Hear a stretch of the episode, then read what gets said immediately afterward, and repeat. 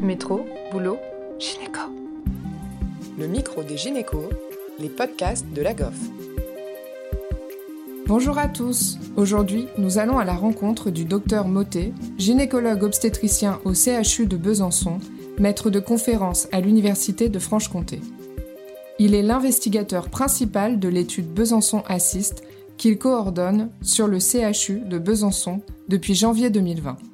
Le docteur Motet va nous présenter le nouveau dispositif d'accouchement Odon Device. Qu'est-ce que Odon Device? L'Odon Device, c'est un dispositif d'accouchement instrumental novateur puisqu'il est euh, conçu pour être différent d'une ventouse, d'un forceps ou des euh, spatules.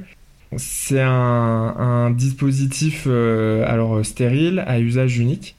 Il est composé en fait de trois parties d'un applicateur, d'un anneau gonflable et ensuite d'un sac qui prolonge l'anneau gonflable, ce sac étant lui-même équipé de deux poignées pour permettre à l'opérateur d'assister en fait la, naissance une fois que l'anneau gonflable a été placé sur la tête euh, du, bébé.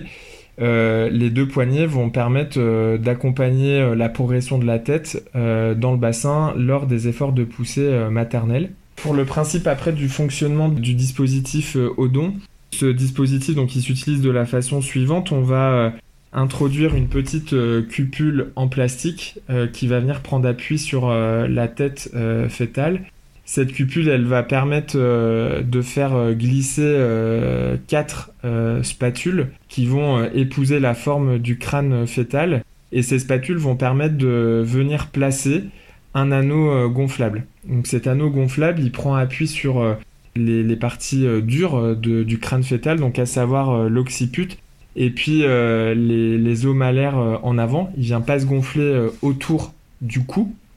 Il prend donc non seulement appui sur les parties osseuses de la tête fœtale, mais il prend également appui sur les parties molles maternelles. C'est-à-dire que quand on le gonfle, la, pression dans l'anneau va augmenter et l'anneau va rester en place parce qu'il est à la fois en appui sur la tête fœtale et à la fois en appui sur les parties molles maternelles.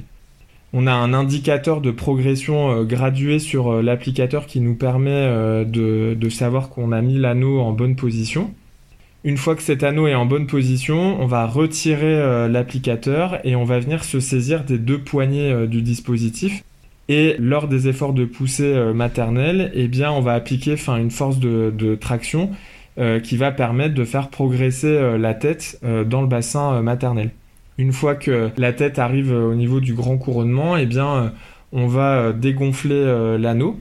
Et le fait de dégonfler l'anneau va permettre d'accompagner le dégagement progressif de la tête fœtale et de libérer le sac. Et ensuite, on termine l'accouchement selon les pratiques habituelles. Ce qui est intéressant de, de bien comprendre, c'est que l'anneau, il n'est pas autour du cou de l'enfant.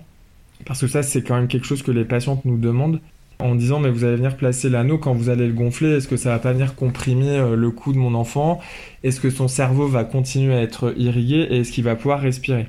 Donc comment on répond à ces deux questions? Ben, c'est que l'anneau gonflable, donc il est déjà pas placé autour du cou euh, de l'enfant, donc euh, on n'a pas cette, cette pression-là de dire qu'on va comprimer les troncs supraortiques. Après, il y a des études sur l'animal qui ont été faites pour euh, comprimer justement euh, les troncs supraortiques avec euh, la pression qu'on met dans l'anneau gonflable et avec la pression qu'on met, il a été montré qu'en fait il n'y avait pas de réduction du débit sanguin au niveau du cerveau. Et puis, pour répondre à la question de la respiration, bah, on sait tous que l'enfant ne respire pas pendant cette phase. L'oxygénation est apportée par le cordon ombilical au cours de la période d'expulsion. Et alors, quels sont euh, ces avantages? Qu'est-ce qui présente finalement euh, de novateur par rapport aux autres techniques qu'on connaît déjà? Alors, ce dispositif, euh, il est novateur parce que il fonctionne complètement différemment des autres instruments qu'on connaît déjà. Donc, comme on a dit, la ventouse, le forceps ou les spatules. Alors, j'avoue d'ailleurs qu'on n'est pas certain, nous, à l'étape du projet, d'avoir compris toutes les subtilités en fait de ce, de ce dispositif-là on a quand même la sensation qu'il combine certains euh, mécanismes qu'on connaît euh, déjà. Donc il y a indéniablement une force de, traction. Donc ça, cette force de traction, on la connaît très bien avec le, forceps. quand on place l'anneau gonflable, une fois que l'anneau est bien en place et qu'il prend bien appui sur la tête et sur les parties molles maternelles, on est quand même surpris par la force de traction qu'on peut quand même développer. Maintenant qu'on maîtrise bien le, dispositif, quand on place euh, l'anneau, on peut vraiment, euh, même en l'absence d'efforts de, poussée euh, maternelle, arriver à faire progresser facilement la tête dans le bassin. Donc il y a cette force de propulsion où lorsque l'anneau prend appui sur la tête fétale, eh bien on sait qu'il prend également appui sur les parties molles maternelles. Et cet appui sur les parties molles maternelles au même titre euh, que les spatules va permettre, quand on va gonfler euh, l'anneau, euh, déjà de, sentir que la, que la tête, elle, elle, progresse au sein du, bassin. On a la sensation d'avoir une, une, flexion complémentaire lorsqu'on gonfle l'anneau. Le fait de mettre l'applicateur sur la tête fétale, lorsqu'on demande à la patiente de, de pousser, la tête va venir prendre appui sur, euh, sur l'applicateur. Indirectement, ça va euh, l'inviter à se fléchir parce que la tête ben, rencontre une nouvelle butée. Et dès qu'on gonfle l'anneau, eh bien, on maintient euh, cette position un peu plus fléchie. Et ça, c'est des choses qu'on a pu voir lorsqu'on a travaillé sur simulateur ou en échographie perpartum. On n'a jamais ben, pensé à utiliser un anneau gonflable autour de la tête pour faire progresser l'enfant. Et la conception de l'anneau, d'un point de vue obstétrical, elle est, super intéressante parce que c'est pas du métal. C'est quelque chose en fait qui ne prend que appui sur euh, la, tête fétale aux, endroits où finalement c'est le moins euh, risqué. Et là aujourd'hui, ce qui semble un des, gros avantages de ce dispositif-là, c'est que quand on a terminé l'assistance instrumentale, on voit pas de marque sur la tête du, du bébé. Et si on doit essayer de redonner euh, une autre explication en quoi le projet Odon il est novateur, c'est un petit peu la philosophie, je trouve, du, projet et comment ce projet il a été euh, construit.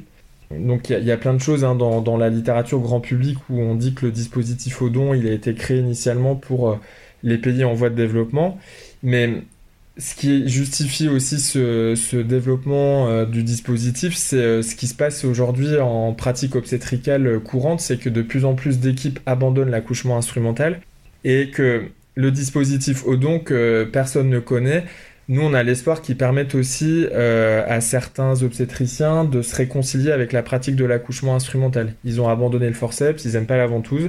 Bah, peut-être que le dispositif Odon va leur permettre justement de se réapproprier cette pratique-là avec une pratique qui est euh, pas dangereuse quoi. Et puis euh, l'autre chose c'est que le, projet en tout cas sur Besançon il a été construit avec les patientes. Les ventouses, euh, les forceps et spatules, elles sont arrivées en salle d'accouchement. On n'a pas demandé l'avis aux patientes est-ce qu'elles en pensaient, est-ce qu'elles trouvaient que c'était quelque chose qui leur paraissait sécurisant. Et nous, dans ce projet-là, eh bien, on, on, a screené, enfin là aujourd'hui, pas loin de 2600 patientes pour savoir ce qu'elles en pensent du dispositif. Est-ce qu'elles aimeraient être accouchées avec ce dispositif-là On a regardé les patientes qui avaient déjà accouché avec euh, ben, une ventouse ou avec un forceps pour voir euh, ben, comment elles réagissent face à ce dispositif-là. Est-ce que ça les impressionne? Est-ce qu'elles trouvent le mécanisme plutôt euh, sécuritaire? Et le fait d'avoir inclus les patientes dans, le projet, pour moi, c'est une, vraie force parce que il y a très peu euh, d'études sur les dispositifs d'accouchement instrumental où les patientes elles ont un poids aussi important. Aujourd'hui, si nous on arrive à montrer que les patientes sont satisfaites du dispositif, c'est une force euh, très importante pour euh, arriver à promouvoir l'accouchement instrumental envers les femmes et essayer d'inverser un peu la tendance où certaines pourraient penser que bah, soit on accouche spontanément, soit on fait une césarienne, mais il n'y a pas de place à l'instrument parce que je, je, trouve que ça fait des marques sur la tête de mon bébé, ça peut entraîner des, des, complications. Et si le dispositif Odon permet de rassurer ces femmes-là, eh ben, euh, on aura euh, probablement réussi une partie du, du travail. quoi. Mais alors, d'où l'idée est-elle venue? Alors c'est Georges Odon, qui est euh, mécanicien d'Argentine, qui a eu l'idée de développer ce dispositif-là mais on raconte que euh, il, a pensé à créer un dispositif au moment où sa femme était enceinte, qui réfléchissait à comment euh, ben, faire naître les enfants euh, si il y avait une difficulté lors de, l'accouchement par voie naturelle. il explique qu'il se baladait sur les, trottoirs de Buenos Aires et il y a, plein d'enfants là-bas qui jouent avec des bouchons en liège qu'ils insèrent dans des bouteilles en verre et l'objectif c'est de ressortir en fait le, bouchon. Pour ressortir le bouchon, ces enfants ils mettent un petit sac en plastique qui gonfle et une fois que le sac est gonflé en fait dans la bouteille, ils tirent sur le sac, ça emporte le bouchon et le bouchon repasse par le goulot de la bouteille et peut être comme ça expulsé. Il a eu cette idée-là et il s'est rapproché en fait d'un obstétricien euh, là-bas et il a demandé si son idée pouvait avoir du sens et euh, l'obstétricien là-bas l'a soutenu. Donc il a créé son dispositif, il a fait des schémas, il a fait un brevet Ensuite, il a, proposé euh, ce, brevet et ce dispositif à une industrie qui était prête à le produire, mais pour des raisons euh, louables, euh, notamment pour aider les, les, pays où il n'y avait pas forcément l'accès aux instruments. Et rapidement, ce dispositif, il a intéressé l'OMS, notamment pour travailler sur les pays où les soins obstétricaux sont limités, pour ben, essayer de proposer un dispositif qui serait euh, simple, peu risqué et également ben, après peu coûteux. Georges Audon, après, lui, finalement, il a plutôt été là pour euh, accompagner les, différentes phases pour euh, pouvoir l'utiliser en pratique courante. Donc, il y a une première étude de phase 1 qui a été pilotée en Argentine et en Afrique du Sud. C'est des patientes volontaires euh, qui acceptait qu'on utilise le prototype du dispositif pour être accouché. Par contre, les résultats au départ n'étaient pas forcément très intéressants. Il y avait euh, pas loin de 50% d'échecs liés ben, à, une immaturité un peu du concept. Il y avait certaines choses qui n'étaient pas finalement euh, en adéquation avec la pratique obstétricale courante. Donc, le dispositif, il a été remanié pour en proposer ensuite une nouvelle version. Et euh, c'est cette nouvelle version-là que nous, on utilise en fait sur les études de phase 2 qui ont lieu en Angleterre et en France pour utiliser le dispositif chez des patientes qui ont besoin euh, d'une assistance euh, instrumentale. Quelles sont les patientes concernées par ce dispositif? Sur, sur les études de phase 2 là, qui ont lieu sur Bristol et sur Besançon, on propose, nous, systématiquement, d'inclure les patientes au huitième mois de grossesse, quelle que soit euh, leur parité, est-ce qu'elles aient un utérus cicatriciel ou non, c'est-à-dire que toutes les patientes qui sont éligibles à une tentative de voix basse, on leur propose le projet Odon. Les principales contre-indications sont euh, les allergies au latex, les anomalies de la coagulation chez le fœtus, euh, les malformations fétales. Une fois que les patientes elles ont accepté de rentrer dans le, dans le projet, lors de leur entrée en salle d'accouchement, elles reconfirment leur consentement euh, oral en disant bah, si j'ai besoin d'une aide lors des efforts de poussée, à condition qu'elle soit sous péridurale, que la présentation soit à épine plus 1, donc euh, au moins on va dire euh, partie moyenne. Et puis, peu importe la variété de présentation, que ce soit une antérieure, une postérieure, c'est-à-dire qu'à partir du moment où on a une indication d'accouchement instrumental, on peut utiliser le dispositif hormis bradycardie d'expulsion. Ça, c'était un critère qu'on a dû mettre pour avoir l'accord avec la NSM. Comme on n'avait pas de données finalement sur euh, la durée nécessaire pour faire naître un enfant avec euh, cet instrument Odon, on a exclu les bradycardies d'expulsion pour ne pas perdre de temps et euh, risquer de, dégrader le pronostic de, l'enfant. Et donc, qu'en est-il là des résultats en pratique? Alors les résultats, on ne peut pas les communiquer comme ça parce qu'ils sont soumis à des règles de publication ce qui est intéressant sur euh, Besançon, c'est qu'on a approché pas loin de 2400 patientes pour euh, proposer euh, l'étude. on a proposé à toutes les patientes, alors quelle que soit la, parité, mais parce qu'on voulait avoir une idée du taux d'acceptation de ces patientes. Et là aujourd'hui, nous on a un taux d'acceptation qui est de l'ordre de 80%. Donc c'est plutôt satisfaisant, c'est-à-dire que sur une étude qui est quand même proposée sur un dispositif d'accouchement instrumental, pour faire une petite avant-première, même si les résultats sont pas terminés, nous on a un taux de réussite qui est l'ordre de 89%. Donc euh, c'est super. Après, ça reste des instruments qui sont quand même assez simples. Enfin, c'est sur euh, de la partie moyenne, partie basse. Euh, les quelques échecs qu'on a eu, ben nous, ils sont arrivés surtout au début de l'étude parce que ben on commençait à prendre le dispositif en main, même, même si on s'était entraîné sur simulateur, le fait de passer en conditions réelles, il y avait un petit peu de des fois un peu déstabilisé, un petit peu de stress, donc euh, c'est pas parce que c'est une défaillance du dispositif, c'est peut-être simplement que ben voilà la présentation elle est retenue peut-être par les épaules. On, peut dire qu'on s'est approprié en fait le, dispositif et que les, résultats encourageants qu'on avait nous ont conforté dans l'idée que c'était euh, possible. Après, ça c'est on va dire c'est les deux gros résultats que je peux donner parce qu'aujourd'hui on n'a pas encore fait l'analyse complète que ce soit en termes euh, d'impact périnéal pour les patientes, mais aujourd'hui, nous, on n'a pas changé nos pratiques obstétricales avec le dispositif Odon. On n'a pas la sensation d'avoir plus de lésions périnéales de deuxième degré ou de déchirure vaginale, parce qu'une de nos craintes au départ, c'était de se dire que quand on met l'applicateur dans la filière euh, génitale, c'était de, venir euh, bah, finalement déchirer le vagin.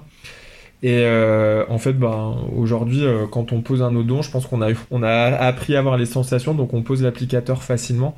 Et il n'y a pas de plus de déchirure vaginale parce que pour le coup, on a analysé la douleur, les taux d'ictère, les taux d'infection, etc.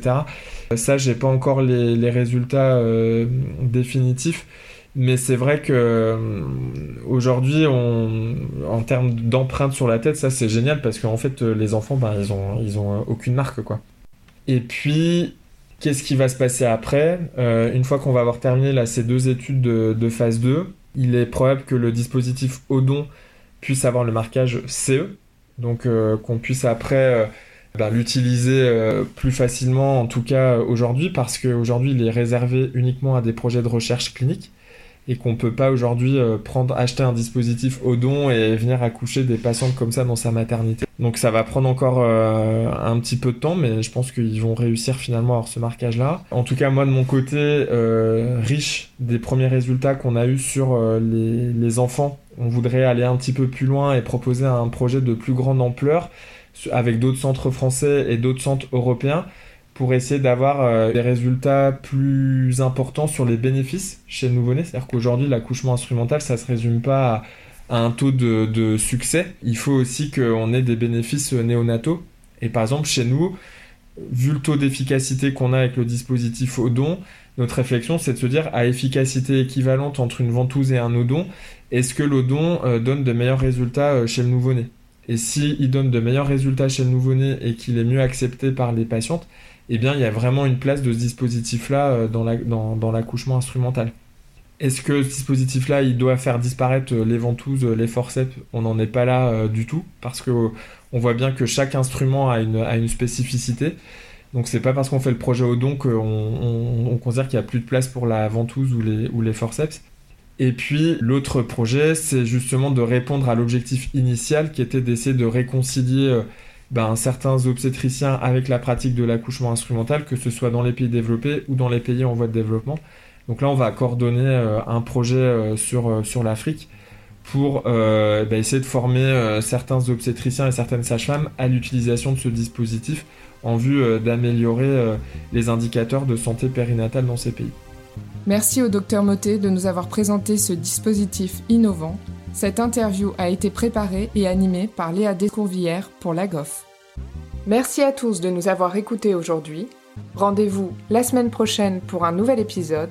Vous retrouverez toutes les ressources et références de ce podcast dans la description.